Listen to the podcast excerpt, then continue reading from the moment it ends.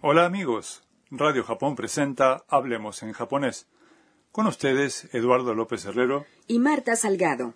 Los invitamos a disfrutar aprendiendo japonés con nosotros. Hoy estudiaremos la lección 25. La frase clave es 机の下に入れ。 pónganse bajo el pupitre. El personaje principal de nuestra historia es Anna, una estudiante tailandesa en Tokio. Durante una clase de japonés del profesor Suzuki, el edificio empieza a sacudirse. Vamos a escuchar el diálogo de la lección 25. La frase clave es 机の下に入れ。 pónganse bajo el pupitre.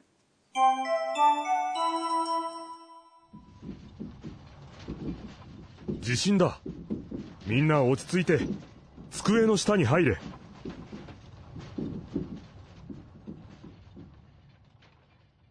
揺れは収まったようだびっくりした。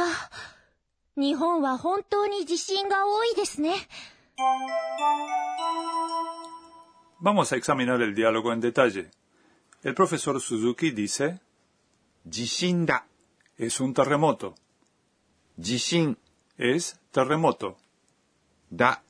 Es la versión informal de です。 que se usa para cerrar la oración. En un tono más cortés se diría, 地震です。 el profesor Suzuki continúa, みんな、落ち着いて。 todos conserven la calma. みんな、 Es todos. 落ち着いて。 Es la forma T del verbo 落ち着きます。 calmarse o conservar la calma. Es una manera informal de decir, 落ち着いてください。 conserven la calma. 机の下に入れ。 Pónganse bajo el pupitre. Esta es la frase clave de hoy. 机 Es escritorio o como en este caso, pupitre. の Es una partícula que une sustantivos entre sí. 下。 es debajo o bajo. 机の下 Significa bajo el pupitre. に Es una partícula que en este caso indica la dirección de un movimiento. 入れ。 Significa literalmente entren. Es la forma imperativa del verbo 入ります。 entrar. Cuando ocurre un terremoto pueden caer objetos. Por eso en Japón la gente se pone bajo las mesas o escritorios para protegerse. Es la primera vez que vemos el modo imperativo de los verbos. El modo imperativo se usa a menudo para dar órdenes en caso de emergencia y también en las señales de tráfico. En el momento de una catástrofe, si queremos decirle a alguien que huya, usamos el modo imperativo de 逃げます。 huir, que es. 逃げろ。 A continuación, el profesor Suzuki dice, 揺れは収まったようだ。 parece que el temblor cesó. 揺れ Es temblor. は Es la partícula que indica el tema de la oración. 収まった。 Es cesó. Es la forma ta del verbo 収まります。 cesar, e indica el tiempo pasado. ようだ。 Es parece que. Es una expresión informal que indica que el hablante evaluó la situación y se ha formado una idea al respecto. No se puede usar la forma masu de los verbos antes de yoda. En esta oración se usa en cambio la forma ta. Eduardo, ¿cómo se diría Yoda en tono cortés? Se dice, ようです。 a continuación Anna dice, びっくりした。 me asusté. びっくりした。 Significa me asusté. びっくりした。 Es la forma ta del verbo びっくりします。 asustarse. La forma ta del verbo indica el tiempo pasado. 日本は本当に地震が多いですね。 Japón realmente tiene muchos terremotos, ¿verdad? 日本、 Es Japón. Wa es el indicador de tema. 本当に Es realmente. 地震 Es terremoto o terremotos. が Es la partícula que indica el sujeto. 多い。 Es un adjetivo que significa mucho o muchos. Su antónimo es 少ない。です。 Es una manera cortés de poner fin a la oración.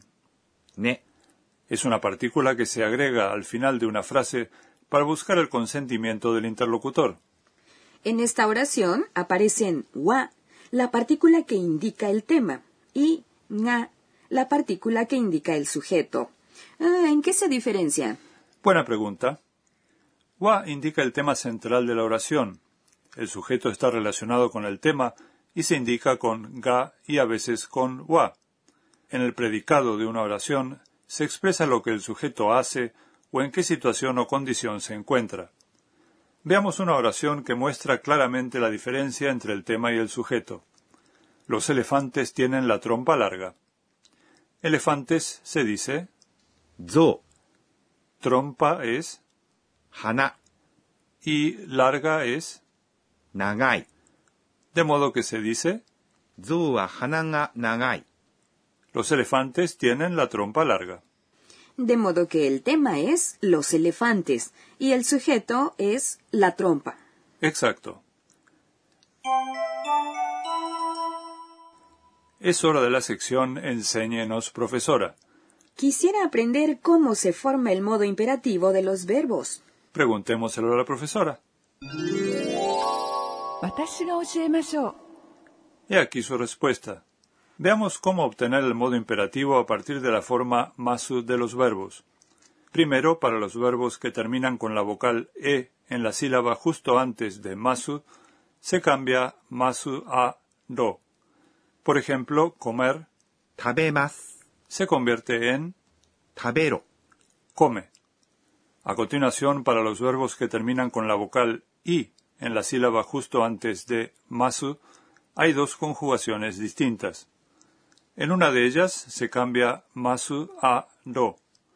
Levantarse 起きます。 se convierte en 起きろ。 levántate. En la otra conjugación se quita masu y se cambia a e la vocal en la sílaba anterior. Entrar 入ります。 Un verbo que apareció en el diálogo de hoy se conjuga de esta manera. Se transforma en 入れ。 entra. Existe una excepción, 来ます。 venir.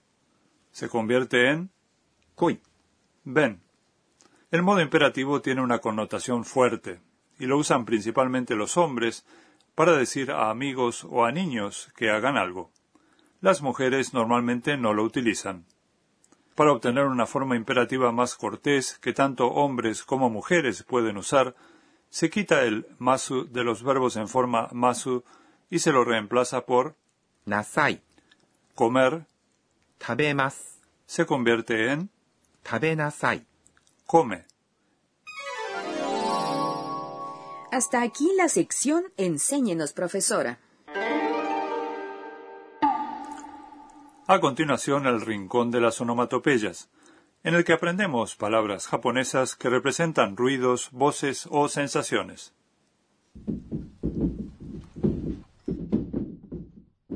Ah, es el sonido de muebles sacudiéndose durante un terremoto, ¿no? En japonés este sonido se representa así. ガタガタ。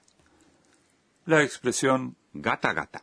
simula el sonido de estanterías y escritorios sacudiéndose de manera continuada. La siguiente palabra también se refiere a los terremotos. ぐらぐら。ぐらぐら。 Describe a edificios o muebles bamboleándose mucho y repetidamente, y a cualquier objeto en posición inestable. Ha sido el rincón de las onomatopeyas.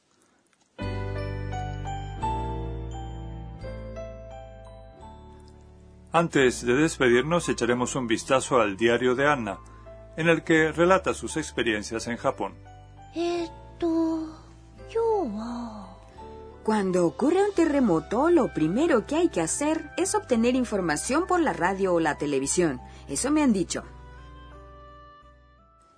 ¿Les gustó la lección 25? En el siguiente programa seguiremos acompañando a Anna en su vida de estudiante. Los esperamos.